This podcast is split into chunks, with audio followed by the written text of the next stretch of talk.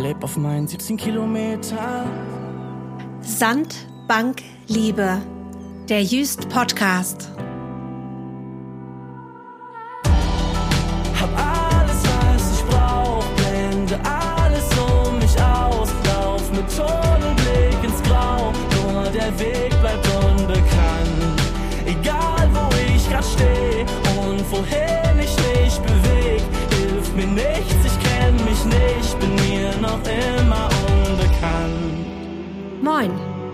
Mein Name ist Sandra Lübkes. Ich bin Schriftstellerin und wohne in Berlin.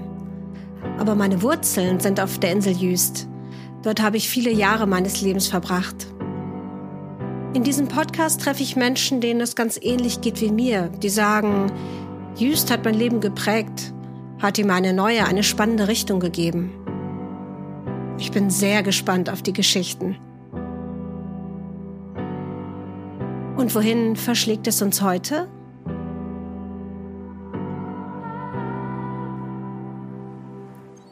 Heute bin ich vor Ort, auf Jüst, und treffe mit Lucia Bröker eine Frau, die sich nie den Wind aus den Segeln hat nehmen lassen.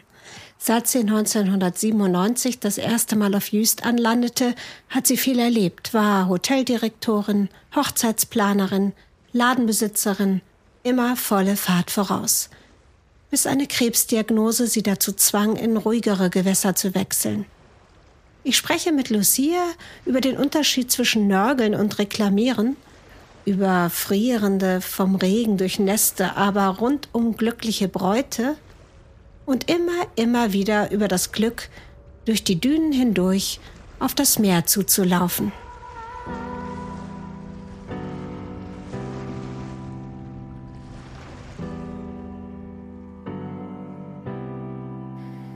Moin, heute von der Insel Jüst. Der Raum, in dem ich sitze, ja, der ist mitten im Inselkern in Sichtweite zur evangelischen Kirche und zum Janusplatz. Die Wände sind hellgelb gestrichen, die Möbel sind in blau-weiß. Ringsherum sind wunderschöne bogenförmige Holzfenster. Ja, wir sind hier nämlich im Jüster Trauzimmer, wo sich die Jüster Ehepaare das Ja-Wort geben. Und die Frau, die mir gegenüber sitzt, Lucia Brücker, die hatte mal beruflich mit den Ja-Sagern sozusagen zu tun. Genau, warum? Kommen wir gleich noch zu. Ja, ich freue mich, Lucia, dass du mir gegenüber hier an diesem Trautisch sitzt. Ja, ich freue mich auch und ich bin ganz gespannt auf unser Gespräch. Ja, ja, ich auch. Wir kennen uns nämlich schon sehr, sehr lange, haben schon oft miteinander gequatscht, ne? Ja, immer wieder mal auf der Straße. Viele zufällige, herzliche Begegnungen. Genau, das letzte Mal, als wir uns nämlich getroffen haben, das war auf der Frisia. Da saßt du draußen in der Sonne letzten Sommer und ich wusste schon, ich mache diesen Podcast und habe dich gefragt, ob du mir Rede und Antwort stehen willst. Weil ich einfach weiß, du kannst uns so viel über Jüst erzählen, über die verschiedenen Gezeiten, die es hier gibt. Du kannst uns ganz viele Insider-Informationen vielleicht sogar oh. geben. Aber dann kam mir äh, ein Song in, ins Ohr von Silbermond, Zeit für Optimisten. Also eigentlich ist jetzt ja gerade keine Zeit für Optimisten, sagen viele. Ne? Die Zeit ist schwierig und äh, wo wird das alles hinführen? Aber du, Lucia, du bist so eine, du nimmst die Dinge, wie sie kommen. Ja, das trifft den Kern. Sie kommen, ich gucke sie an und sehe, was schön ist, wenn es regnet oder wenn die Wolken ziehen und ja, und ich weiß, es wird gut. Ja, und das ist toll, dass es gerade dich auf diese Insel verschlagen hat, denn hier wird man ja oft vor Aufgaben gestellt, die schwierig erscheinen. Optimist ist ja ein äh, Teekesselchenwort, also ein Wort mit zwei verschiedenen Bedeutungen. Einmal Optimist, also ein positiv gestimmter Mensch, aber auch dieses kleine Segelschiffchen, ja. auf dem man segeln lernt. Der Optimist gilt als unsinkbar und kann nur schwer kentern. Deshalb ist die Jolle das ideale Ausbildungsboot für ErstseglerInnen. Der Knickspantrumpf ist nur 2,30 Meter lang und ungefähr 35 Kilogramm schwer. Die Fläche des Spritsegels beträgt 3,5 Quadratmeter. Trotz seiner geringen Größe kann man mit dem sogenannten Opti alle wichtigen Manöver lernen. Erfahrung auf dem Wasser sammeln, sogar Regatten segeln.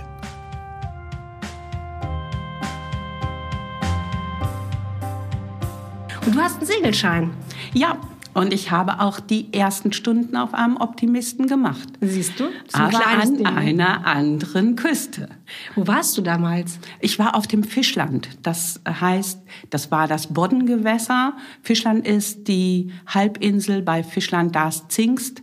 Und da habe ich fünf Jahre gelebt. Dann lass uns an dem Segelvokabular entlanghangeln. Da gibt es doch so schöne Bilder, die wir benutzen können. Ja, da also, bin ich mal gespannt. Genau, Lucia auf großer Fahrt durchs Leben. Ja, dann fangen wir doch mal an, wo du schon überall hingeschippert bist auf dieser Insel. Also, wann bist du hierher gekommen und warum hat's dich nach Jüst verschlagen?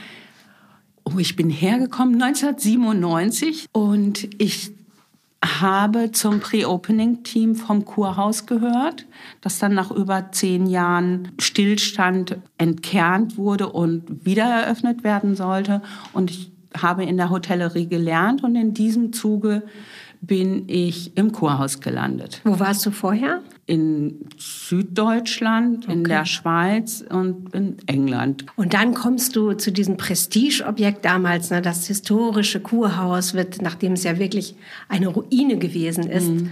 eröffnet. Also in der Zeit, ich möchte mal behaupten, die meisten Insulanerinnen und Insulaner haben gedacht, das wird ja im Leben nichts, dass das mal wirklich aufmacht.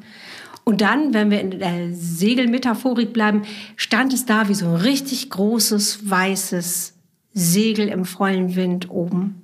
So wie es ja heute auch noch steht. Und dann kommst du dahin. Ich war angestellt als Direktionsassistent mhm.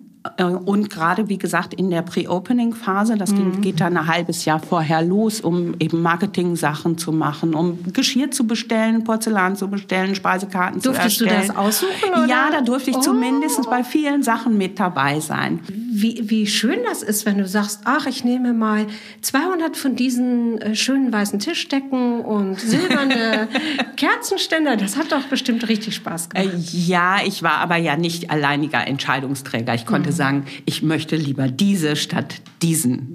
Ja, das hat schon Spaß gemacht. Eigentlich die schönste Arbeit einer Hotellerie, glaube ich, die Einrichtung. Und äh, wenn ich sage, ich wurde angestellt als Direktionsassistentin, dann war ich schlussendlich auch kommissarische Direktorin, weil es gab keinen Direktor. Ja, wollte ich gerade fragen, wer, wer war denn das eigentlich? Ich habe immer nur dich da gesehen. Ja, und dann hat man ja kurz nach der Eröffnung entschieden, dass die Führungskrew ausgetauscht wird. Ja. Ich weiß bis heute nicht 100 Prozent, warum. Es gab ein paar Gerüchte von Mitarbeitern, die mir dann gesagt haben, dass die Bankleute keine Frau an der Führungsspitze wollten. Ach je. Dann haben die gemeutert, um wieder in Seemannsdeutsch zu bleiben. Und warst du da traurig, weil dein Traum kaputt gegangen ist oder warst du vielleicht sogar ein bisschen froh? Ich war fassungslos. Fassungslos? Ja, weil ich meine ganze Begeisterung in dieses Haus ja. gesteckt habe, weil ich finde es eine tolle Aufgabe und das zu präsentieren, repräsentieren mit Herz und das habe ich definitiv dagelassen, als ich gegangen bin. Das auf Grund laufen wird auch als Strandung bezeichnet. Etwas, das auf dem Meer unterwegs gewesen ist, sei es ein Wasserfahrzeug, eine Flaschenpost oder auch Fracht, liegt fest auf einer Untiefe und wird dadurch manövrierunfähig, manchmal sogar stark beschädigt. Dass es dort landete, kann an den Meeresströmungen liegen. Manchmal steuert man aber auch absichtlich auf festen Boden, weil Stürme oder Beschädigungen des Schwimmkörpers zu einer Gefahr werden. Ja, würdest du es äh, auch auf, äh, auf Grund laufen oder hast du auf einmal Gegenwind gekriegt? Wie würdest du das Gefühl? Oder das, bist du sogar gekentert? Mm, nein, ich habe Gegenwind gekriegt und auf der anderen Seite eine Menge Rückenwind erfahren, weil ich plötzlich von Menschen aufgenommen wurde, die einfach gesagt haben, du hast keine Arbeit mehr, also hast du auch keine Wohnung mehr, was ja häufig ein Zusammenhang ja. besteht. Ähm, und durfte in einer Ferienwohnung einer heute noch sehr, sehr, sehr verbundenen Freundin wohnen. Und auf Jüst bleiben. Ja, genau. Aber dann bist du trotzdem erstmal auf Fisch, äh, Fischland. Ja, dann bin ich aus Fischland gegangen, genau. genau. Einfach um eine, eine Tätigkeit zu haben, die ja auch weiterhin in der Hotellerie war und auf Jüst viele Häuser Familien geführt sind, was bestimmt toll ist, aber wo, wenn man dann auch der Boss sein möchte, kein Platz ist. Aber dann, ein paar Jahre später, hast du doch wieder die Segel gesetzt und bist zurück nach Jüst gekommen. Wo bist du denn dann da gelandet? Da war ich im Jüster Hof, weil ich habe gehört, es ist eine Stelle frei, also auch eine Direktorenstelle auf Jüst und ich wollte unbedingt wieder auf die Insel. Warum wolltest du denn unbedingt wieder nach Jüst, wenn du schon an so vielen tollen Orten warst? Mir geht das Herz auf, wenn ich über die Düne gehe und ich finde es großartig, ähm, diese unterschiedlichen Dinge auf Jüst zu erleben, also die Jahreszeiten. Einmal sind ganz viele Menschen da und dann gibt es Winterzeiten und man nähert sich den ursprünglich oder immer dauerhaft hier lebenden Menschen an. Und der Unterschied ist klasse. Ich mag das. Du magst die Gezeiten auf Jüst. Ja. Das ist hier immer die Flut im Sommer und die Ebbe im Winter. Ja, so kann man das nennen, wobei äh, das dann ja kein Seelenebbe-Teil ist, sondern ja. man nimmt dann ja die anderen Menschen äh, intensiver wahr. Ja, ist auch nicht jedermanns Sache. Also man muss das auch abkönnen. Ja, man muss Winter. sich dem auch stellen, ja. Das ist sicherlich richtig. Hast du gemacht? Die Insel hat ja auch im Winter ganz viele tolle Zeiten mhm. und ich liebe es, am Wasser zu sein und ich merke, wie mein Herz aufgeht und mein Kopf aufgeht und wenn Dinge äh, riesig und böse und furchtbar erscheinen und ich zwei Stunden am Strand entlang gelaufen bin, dann kriegt das eine andere Dimension. Schön.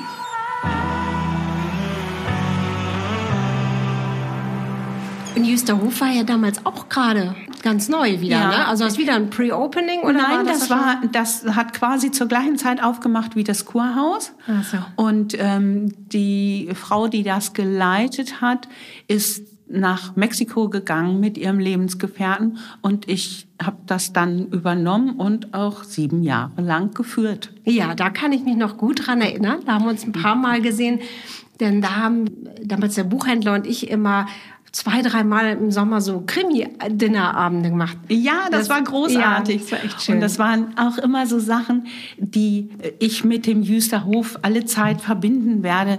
Diese aktiven Abende, wo man Dinge gestaltet hat, ja. wo man neue Menschen mit einbinden konnte und die ja auch Beziehungen zu uns zum Beispiel ähm, unterstützt haben oder intensiviert haben. Ja, also ich habe jetzt so oft schon Krimi-Dinnerlesungen gehabt.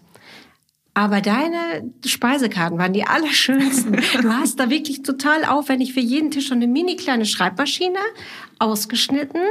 Oder, oder du hast es entworfen ich, und dann hast du das selber gemacht? Nein, ich hatte Menschen in ja. meiner Crew, die sehr, sehr kreativ und ähm, ja, bastelaffin, würde ja. ich jetzt mal sagen, waren. Und das hat einfach total Spaß gemacht mit ja, denen. Es war so mhm. süß. Dann kam da wie das Blatt aus einer Schreibmaschine dann das Menü raus. Aber weißt du, Lucia, natürlich, das eine ist, du hast Leute, die, die machen das, aber äh, sie müssen es ja auch wollen.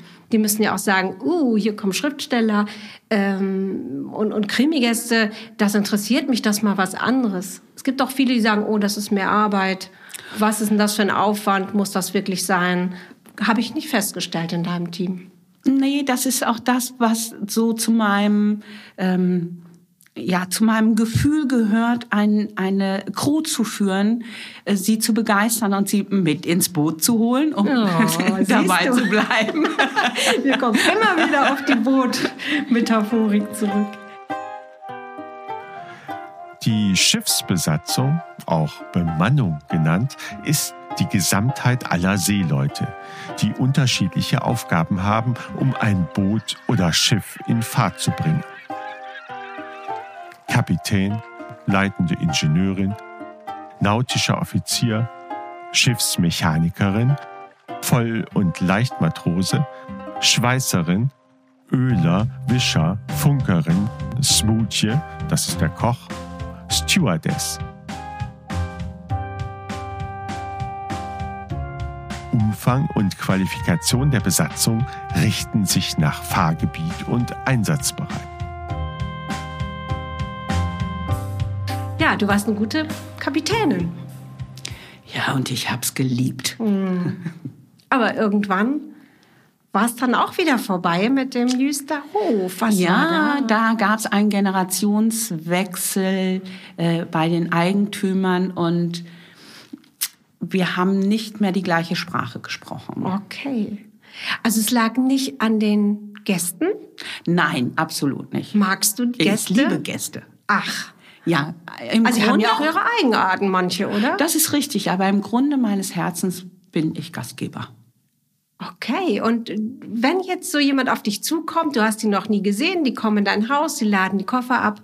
Wie begegnest du denen oder hast du da Vorurteile? Weißt du, woher die kommen? Nein, das weiß ich meistens nicht.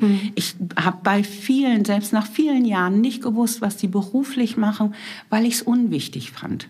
Interessant, Es weil du bist ja eine Person, die für sich selbst den Beruf sehr wichtig nimmt. Aber bei anderen Leuten, Das waren meine Gäste Okay. und ich wollte sie willkommen heißen und sie sollten mit einem Koffer voll erinnerungswürdiger Momente nach Hause fahren. und das ist dir bestimmt gelungen. Ich glaube häufig, ja. Aber jetzt komm, plauder doch mal, wo wir unter uns sind. Kannst du uns ein paar skurrile Geschichten erzählen aus der Hotelzeit? Irgendwelche Leute, wo du sagst, das glaubt mir kein Mensch. Ja. Mitarbeiter, die nach unten kommen und Angst haben, dass eine Leiche in der Dusche hängt, nur weil da jemand seinen Ganzkörper äh, Latexanzug aufgehängt hat. Was natürlich mit viel Aufregung zu tun hatte, weil es gibt ja alles Mögliche und ja, auch ich habe meine, wie wir im Hoteldeutsch sagen, meine Kaltabreise gehabt. Aber in dem Fall war es einfach jemand, der einen Fetisch hatte und wir haben sehr viel darüber gelacht. Ich kenne eine Anekdote, als mein jetziger Mann das erste Mal auf Jüst war, da war der auch bei euch ähm, abends zum Abendessen als Gast und da war der Kellner plötzlich verschwunden. Und ich weiß nicht, ob du dich da noch dran erinnerst. Ich erinnere einen Kellner, der dann plötzlich nicht mehr da war, weil er sich in der Pause dermaßen die Kante gegeben hat, dass er nicht mehr in der Lage war, wieder nach oben zu kommen, um weiterzuarbeiten. Ja, worüber hast du dich denn geärgert bei Gästen? Wird doch mal vorgekommen sein. Ja, es gibt natürlich immer Gäste, die auf der Welt sind, um andere Menschen zu ärgern. Aber es gab es schon immer. Und Hochnäsigkeit in Form von, ich erkenne nicht an, dass da jemand den Service macht, sondern ich behandle den dann auch schlecht. Damit kann ich ganz schlecht umgehen, wenn man die Menschen, die Dienstleistungen erbringen, behandelt, als wären sie Menschen zweiter Klasse. Ja. Also hast du dann, wenn jetzt jemand da war, der sich über alles Mögliche beschwert hat oder sie, dann hast du der Person nicht besonders viel Aufmerksamkeit geschenkt. Ich erinnere mich an meine Zeit als Gastgeberin und wenn da jemand war, der immer was zu stänkern hatte, da habe ich mich wirklich krumm gemacht, damit das bloß aufhört mit dem ewigen Unzufriedensein. Und dann ist mir es nicht gelungen. Und letztlich hat diese Person mehr Aufmerksamkeit gekriegt als die, die als die, Pflegeleichten sozusagen. Kennst du das auch? Das, das kenne ich durchaus, aber das ist ja auch ein Lerneffekt, um dann irgendwann zu sagen, okay, ich kann nicht allen alles recht machen. Ich mache es so gut ich es kann, aber das mache ich auch bei allen anderen. Also es gibt durchaus Menschen, die mit einer gerechtfertigten Reklamation kommen.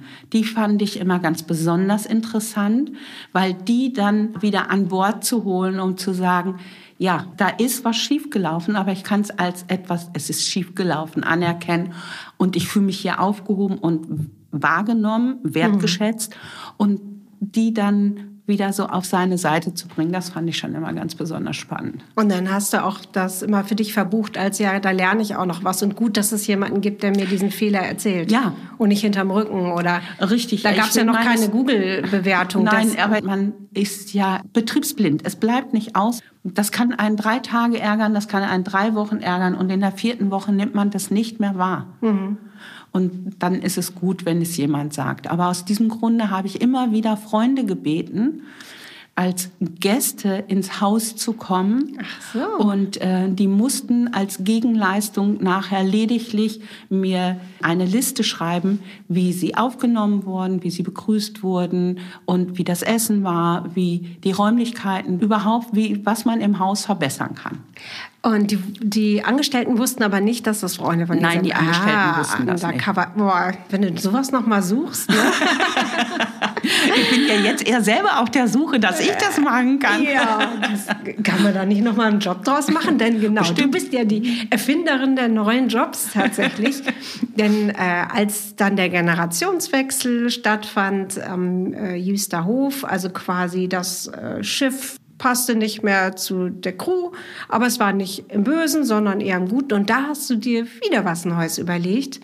Aber diesmal bist du auf Just geblieben. Was hast du da? Ja, für mich war das einzig wirklich Wichtige zu sagen, ich will auf Just bleiben.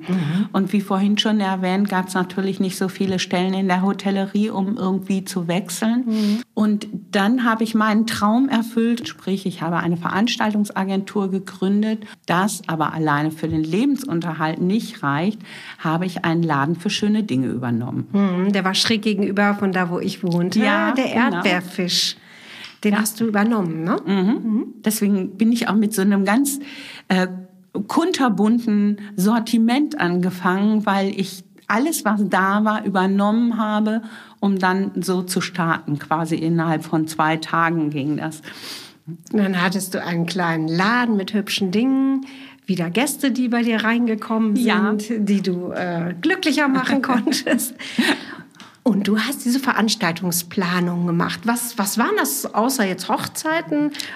Ich habe die eine oder andere Firmenveranstaltung gehabt. Also Augenarztkongress fällt mir gerade ein, der eben über mehrere Tage ging. Die Räumlichkeiten, wo die Konferenz als solche stattfinden konnte. Aber der größere Part war, was können wir machen?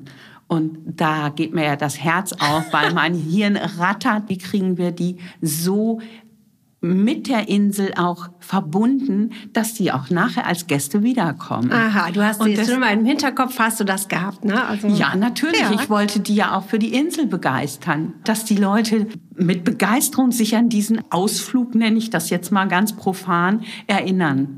Und da hat dir bestimmt dann die Kurverwaltung inzwischen längst die goldene Ehrennadel für verliehen. Ne?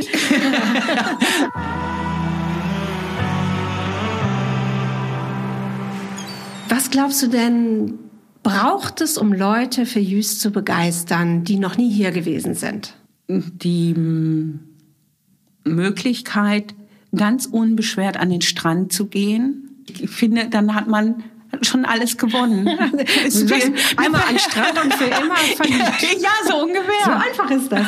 Dann frage ich mich aber, warum Insulanerinnen und Insulaner relativ selten an den Strand gehen. Das ist mir unbegreiflich. unbegreiflich, wie man hier leben kann, ohne an den Strand zu gehen. Ja. Wenn man ankommt und so bewusst ist, dass man auch abgeschieden ist und dann über die Düne geht und diese Weite sieht, das ist ja, also Aber ich nach hab- 20 Jahren geht mir immer noch das Herz auf.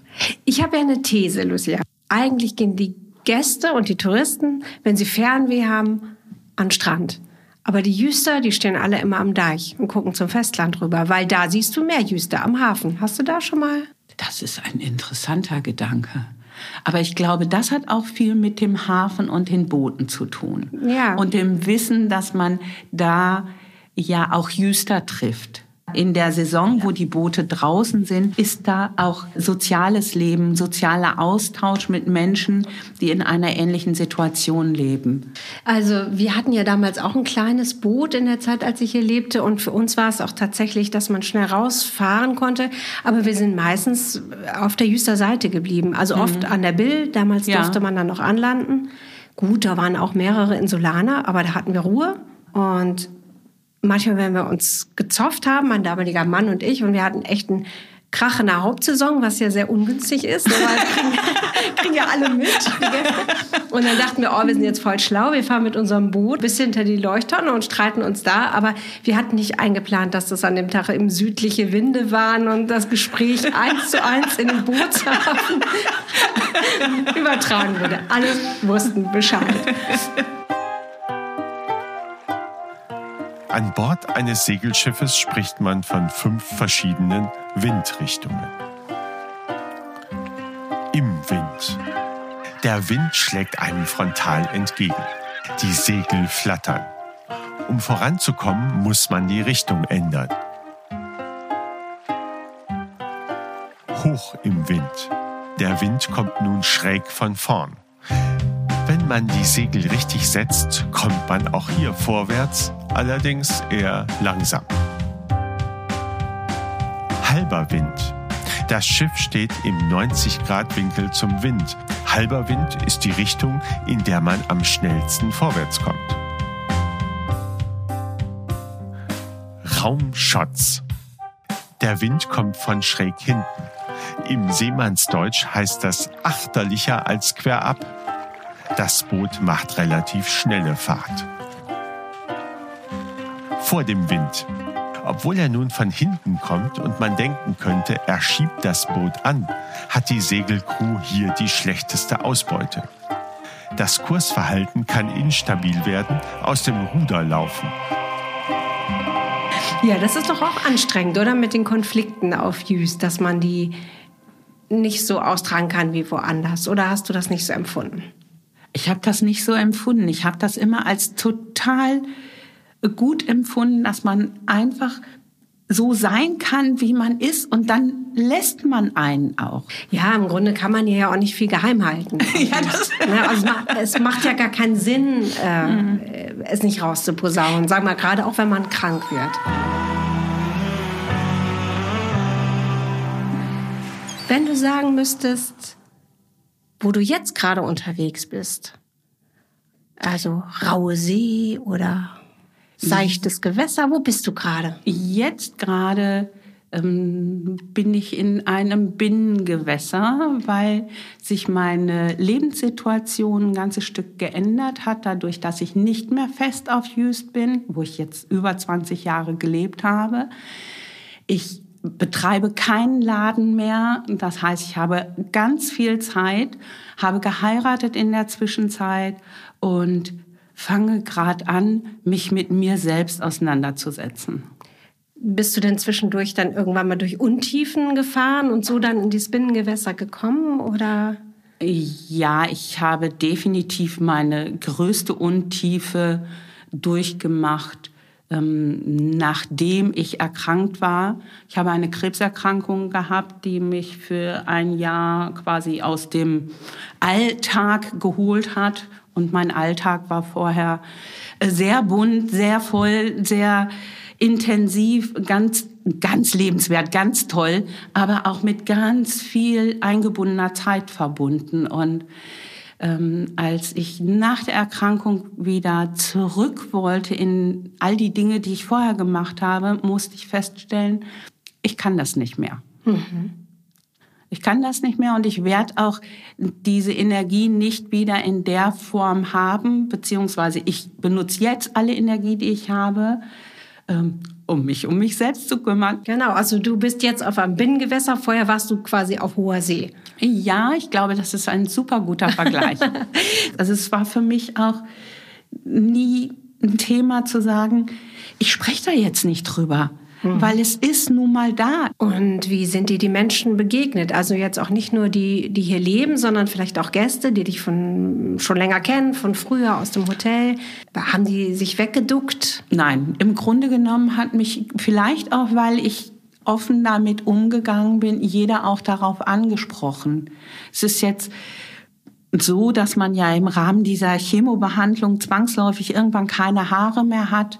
Und ja, es gab mal den einen oder anderen Kontakt, oh, jetzt muss sie auch noch ihre Glatze zeigen. Mhm. Aber das ist nun mal so und ich kann damit besser umgehen offen damit umzugehen. Ich bin einfach jemand, der sich ungern versteckt. Ja. Und das ist dann äh, gut angekommen. Ja, also ich habe die Menschen haben mich angesprochen. Es Ja. war einfach so. Ja. Es ist ja auch so, man kann nichts dran ändern. Mhm. Aber dann kommen wir doch noch mal auf deine Zeit als Wedding Plannerin, wie man es Ja. in Hollywood nennen würde. Gibt's da, gibt's da da was Plattdeutsches? Hochtit? Ja, ich, ich spreche ja leider nur Münsterländer platt und von Was von wär das? Her hätte das Dur dann noch Hochtit. Hochtit? Plande Hochtit. Planende Hochtit? Ja. Jo. Aber hast du dich Wedding Plannerin genannt? Nein. oder? Nein, Hochzeitsplanerin. Ja, finde ich auch viel schöner. Und hier wird ja wirklich, äh, ich möchte mal sagen, geheiratet auf Teufel komm raus. Ja, und es könnten viel mehr sein. Und das wäre so etwas, was ich total befürworten würde, weil ich denke, dann kommen die Menschen. Ich habe ja auch mal irgendwann was mit Marketing gelernt, ähm, weil ich immer denke, dann kommen die Menschen zu einem schönen Anlass. Also haben sie schon mal eine grundpositive Stimmung. Ja. Und wenn sie dann auch noch auf der Insel sind, das Inselgefühl wahrnehmen und wieder über meine heißgeliebte Düne laufen, um das Meer zu sehen, dann werden sie wiederkommen. Also wenn wir hier aus dem Fenster gucken, da sehen wir diese Stelen, ne, die der Heimatverein Mhm. Ja. äh, hingestellt hat, wo man, äh, wo alle Hochzeitspaare ihre kleine Plakette dran machen. Das sind inzwischen drei Stück. Ja. Ich kenne da nicht viele Namen drauf. Kennst du da viele von? Ich kenne einige, weil ich natürlich auch mit einigen zu tun hatte. Aber in diesem Zuge fällt mir gerade ein, dass meine eigene da auch noch nicht hängt. Nein. Zu deiner Hochzeit kommen wir natürlich auch gleich noch. Die war ja auch ganz was Besonderes und anders als geplant. Ja, völlig anders. Ebbe, Flut, alles auf einmal. Also ich habe mich auch mit dem Standesbeamten unterhalten, als ich gefragt habe, ob wir hier im Trauzimmer die Aufnahme machen können. Und der hat ja jetzt auch die Idee gehabt, dass er die Leute immer wieder anschreibt, tatsächlich zu sagen, wollen sie nicht kommen? Wir machen ein Treffen mit den Jüster Hochzeitspaaren. Auch um das Eheversprechen zu erneuern, wenn sie das möchten. Ja, das finde ich eine ganz schöne Idee. Und der macht das überhaupt wirklich ganz schön mit seinen Trauungen am Strand oder jetzt dann eben auch seit einiger Zeit beim Sonnenuntergang. Also das finde ich schon großartig. Ja, kannst du ja mal erzählen, weil so ganz durchblicke ich das nicht. Das war irgendwie so ein Behörden-Dschungel-Geschichte. so, ne? also es fing ja damit an, dass der offizielle Teil dann immer erst noch im Standesamt sein musste, weil äh, es ewig hieß, es muss ein gewidmeter Raum sein. Mhm. Ja. Das heißt, die Leute haben sich hier getroffen, haben ihre, ihren offiziellen Teil hier gemacht und auch die Unterschrift geleistet und sind dann mit der Handkarre und dem Standesbeamten runter an den Strand, Ja. um dann dort beim Muschel- und Meeresrauschen die Ringe zu tauschen. Und es ist auch jetzt noch so, dass er das am Strand nur in einem gewissen Abschnitt machen kann. Das ist jetzt der gewidmete Teil des Strandes, wo diese offiziellen Trauungen stattfinden können. Boah, das klingt so wie so eine mittelalterliche Kultstätte, oder? Aber da muss ein langer Atem wahrscheinlich nötig sein, ne? um Ja. da äh, zu überzeugen, dass man auch am Strand heiraten kann. Das war so, jetzt ist es ja Gott sei Dank nicht mehr der Fall und es finden viele Trauungen am Strand statt. Ja, fallen dir denn vielleicht irgendwelche besonders kuriosen oder interessanten oder auch rührenden Hochzeitsgeschichten ein, außer deiner eigenen, zu der kommen wir noch? Ja, wir hatten ein Hochzeitspaar, die haben äh, standesamtlich im Standesamt geheiratet, sind dann aber, um den kirchlichen Segen am Strand zu haben, mit der Kutsche an die Bill, um dann dort über die Düne zu gehen und bei Sturm und Hass nicht zu sehen. dort zu heiraten, was ich als Bild immer in Erinnerung habe, ist, dass die Braut aus dem asiatischen Raum kam und die Trauzeugen oder ihre Freunde einen ganz langen Weg mit Lampions gemacht haben. Und ich hatte einen Altar aufgebaut. Wir hatten einen Sänger da. Man konnte leider Gottes nicht viel hören, weil es gestürmt hat, trotz Verstärker und allem Möglichen. Aber es war so ein herrliches Gefühl mit dieser Braut, die mit den Regentropfen im Gesicht dahin gelaufen ist und gesagt, bei uns zu Hause heißt Regenglück. Ach, wie schön. Und es war so rührend. Und das taucht sofort auf, wenn ich von besonderen Erlebnissen habe. Ja, man muss ja, wenn man auf Just heiratet, sich sowieso so ein bisschen sturmfester aufstellen. Also immer für den Fall, dass. Ich habe ganz häufig dann Strandkörbe in einem Halbrund aufgestellt Okay. und ähm, vielleicht noch einen Strandkorb in die andere Richtung. Also Elisabeth war ja da noch die Pfarrerin oder Pastorin, Pastorin. ich habe es gerade ja. falsch gemacht, ja. Und wenn die mit ihrer Gitarre gekommen ist und das so ein geschützter Raum war in diesem Halbrund oder zum Teil auch fast geschlossen, und das war schon wirklich schön, auch der Naturgewalt dabei zuzusehen, wie sie da ist und das aufnimmt und man selber ja auch dem Himmel ein Stückchen näher ist. Ja, aber du musstest dich wahrscheinlich trotzdem mit so Problemen äh, befassen, wie zum Beispiel, wir haben einen Gast im Rollstuhl oder äh, was weiß ich. Ja, das waren sicherlich auch alles Dinge, die man vorher definitiv abklären muss, dass man dann zumindest in der Nähe von einer Bohle ist oder sehen, dass man die Leute dann über einen Holzweg weiter irgendwo hinkriegt. Oder eine Hochzeit im Februar, wo die Braut aber unbedingt in einem Corsagekleid heiraten wollte. Alle haben auf Holzbänken in Wolldecken gehüllt gesessen und sie hat ihr Pelzjäckchen abgeschmissen, weil sie wollte einfach dieses Kleid für sich. Und also ich glaube, das war ganz wichtig und das war auch eine wunderschöne Hochzeit. Ja, da haben bestimmt vorher x Leute gesagt, zieh doch was anderes an. Ja, aber genau. sowas machst du ja nicht, weil du sagst, das weiß die selber am besten. Soll sie das so machen? Genau. Und dann hast du aber auch so Friseur wahrscheinlich vermittelt und Friseur Blumen und Kosmetik und, Ah. Blumen und wenn die Veranstaltungen dann zum Teil im Dorf waren, zum Teil im Log, die Sachen hin und her gebracht. Also war schon viel Arbeit, ne? Wahrscheinlich, Ja. wenn man jetzt äh, rechnet, was dabei finanziell rumgekommen ist. da darf man seinen Stundensatz definitiv nicht umlegen. Aber das Aber es hat so viel Ja. Spaß gemacht. Weißt du ungefähr, wie viele Hochzeiten du mit begleitet hast in der Zeit? Kann ich nicht mit Sicherheit sagen. Weil bei der einen oder anderen habe ich ja wirklich auch nur äh, so einen Mini-Empfang vom Standesamt gemacht, in dem ich dann da den Sekt ausgeschenkt habe und weil die dann aufs Fahrrad sind und ihre Ruhe wollen.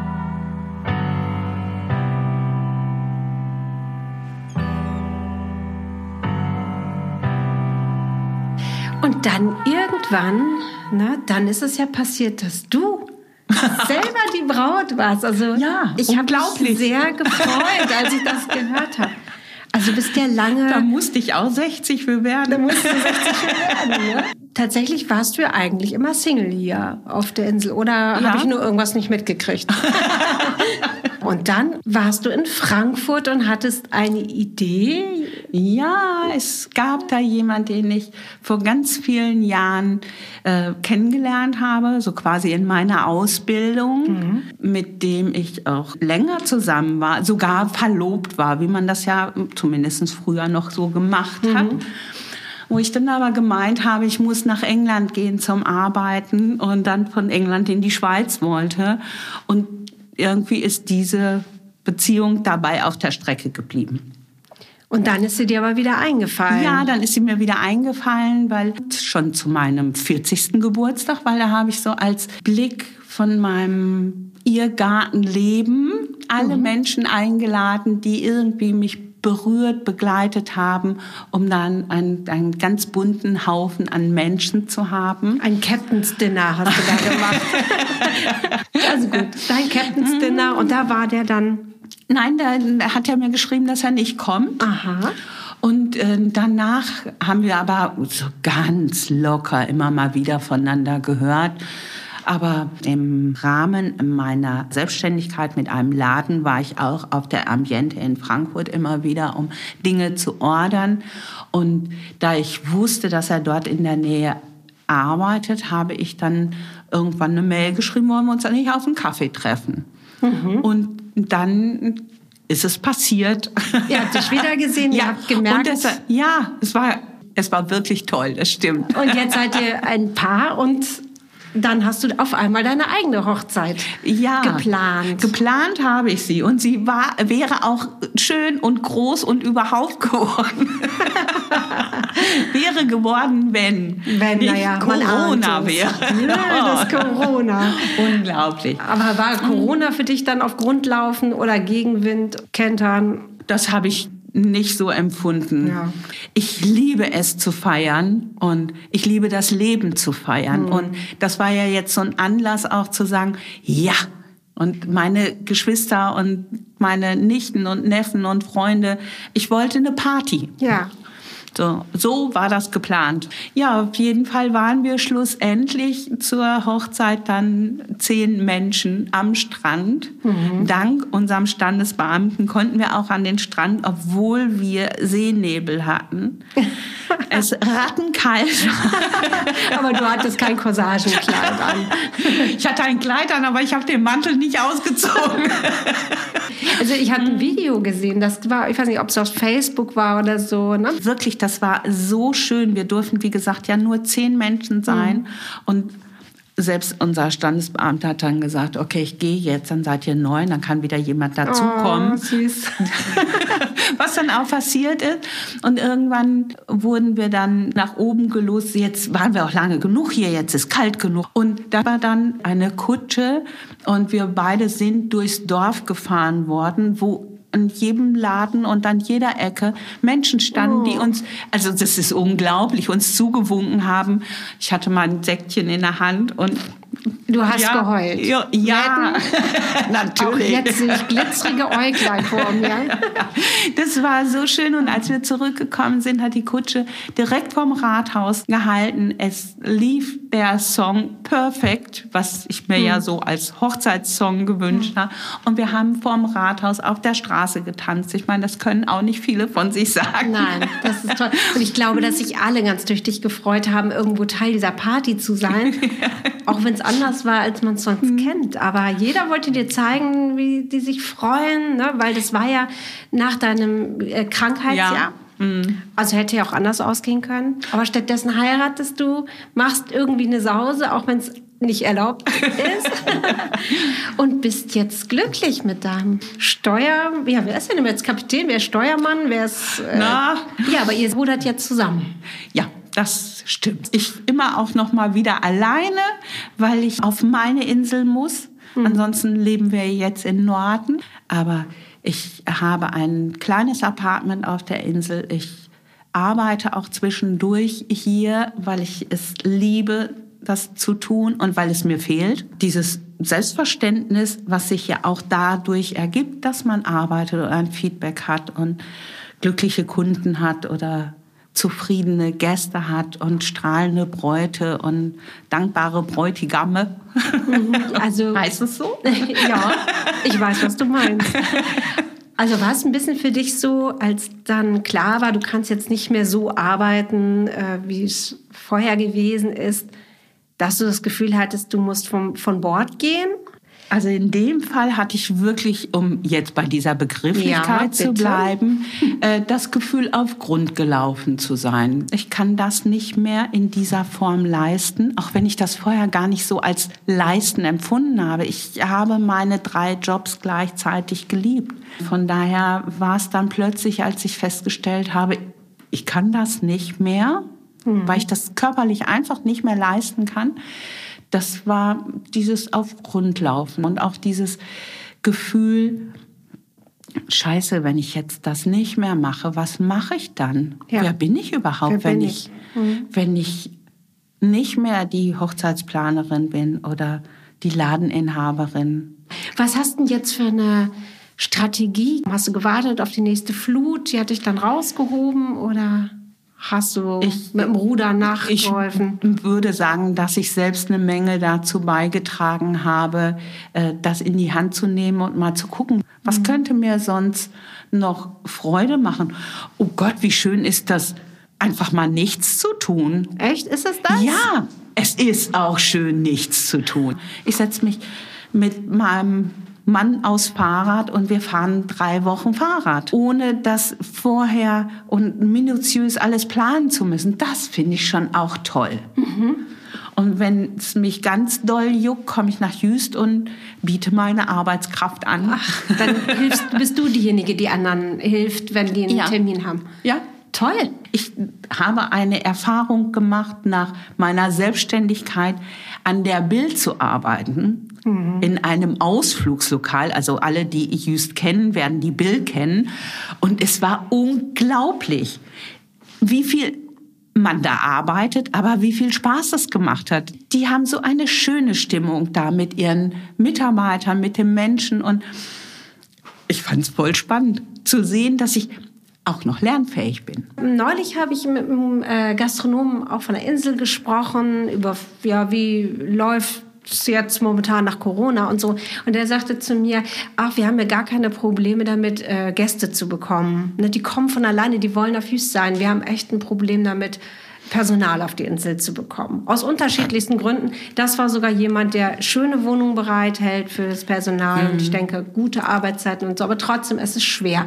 Warum würdest du denn jetzt mit deiner Erfahrung Leuten Mut machen, zu sagen, ach komm, ich gehe jetzt mal, und wenn es nur für den Sommer ist, mal nach Jüst, um da zu arbeiten? Und nicht jetzt noch mal mit dem Blick auf den Strand. Auf den Strand. Ja, aber es ist wirklich immer dieses Spiel aus Arbeit und Freizeit. Ich muss mich nicht verabreden. Jüst ist das Leben der kurzen Wege. Du weißt das selbst, man geht um die Ecke und wenn jemand da ist, äh, geht man auf einen Kaffee, auf einen Sekt, auf einen Drücker. Man berührt einander schneller. Weil man nicht anruft und sagt, bist du da? Oder ich komme dann und dann, sondern man geht vorbei und wenn derjenige nicht da ist, dann geht man entweder an ein Haus weiter oder man kommt eine Stunde später wieder. Mhm, ja, die Pastorin hat mir das mal gesagt. Da wollte sie noch drei, vier Telefonanrufe machen, ist aber kurz vorher einkaufen gegangen und hat alle diese Personen, die sie anrufen wollte, persönlich auf der Straße getroffen. und ich stelle es fest, äh, gerade seitdem ich jetzt in Berlin, der Stadt der langen Wege lebe, dass ich immer viel zu früh da bin. Genau, wir kommen jetzt zum Ende unserer, äh, unserer Begegnung, die ich sehr genossen habe. Und da werde ich dir jetzt gleich noch diese fünf Fragen nach den Sinnen stellen.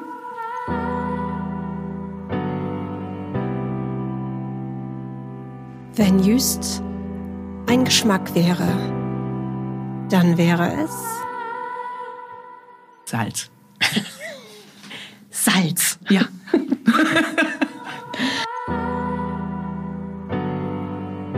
Wenn Jüst ein Geruch wäre, wonach würde es riechen? Nach Meer und Watt. Und Pferd.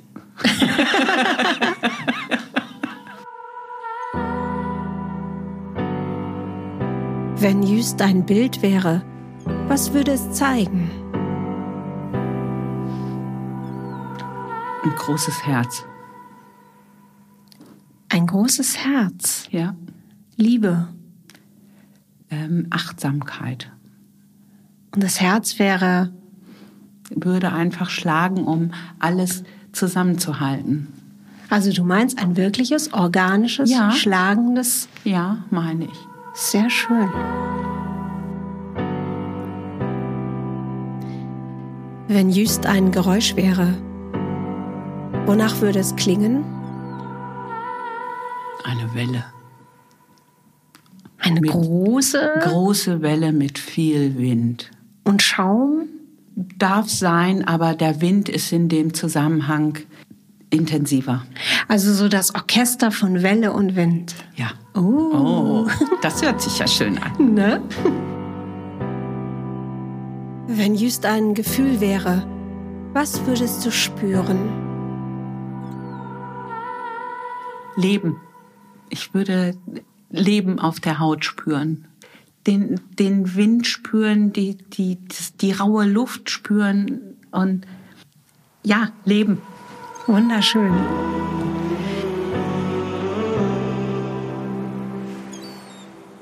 Liebe Lucia, ich wünsche dir bei deiner weiteren Fahrt, äh, wie sagt man immer, eine Handbreit Wasser Ja, unter dem Kiel. Kiel und immer den Wind aus der richtigen Richtung. Manchmal ist der Gegenwind auch. Ja, ich liebe Gegenwind. Echt? Ja. Und du wohnst im Log, da ist der Gegenwind besonders schlimm. Ja, aber ich wohne ja auch erst neu im Log. Genau. Ich habe 20 Jahre mitten im Dorf gewohnt.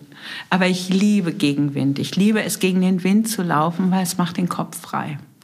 Na dann wünsche ich dir halt immer Gegenwind, würde ich sonst niemandem wünschen. Alicia, dir traue ich das wirklich zu.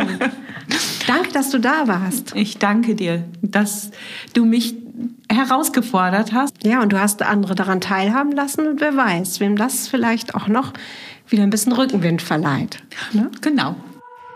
Sandbankliebe, ein Podcast im Auftrag der Kurverwaltung Jüst in Zusammenarbeit mit Choreopia Bremen. Sprecher Jürgen Kehrer, Berlin. Backgroundmusik Sandra Lübkes, Berlin. Mix Patrick Luckert, Berlin. Musik Janik Brunke, Berlin.